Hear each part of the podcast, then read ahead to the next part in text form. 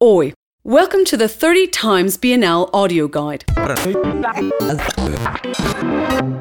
A record of a development that evinces that Hélio Oiticica abandons the canvas in order to explore space, the rectangles in the Metaesquema series create spatialities that seem to escape the snug form of the page. The Relevo Espacial series is also a part of this shift. These works inaugurate a space in which vividly coloured forms engage the viewer. This move eventually leads to the Parangolés of 1968, those coloured capes that require the public's participation in order to come alive, as it is by wearing the work that the visitor, as active core and co author, brings the artist's thought to fruition.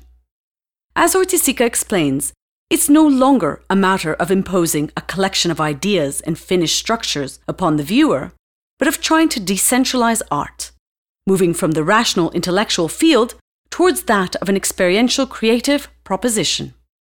Throughout his investigations in this field, the artist created veritable sensorial experiences, constructed environments, and spaces in which color served as a perceptual trigger.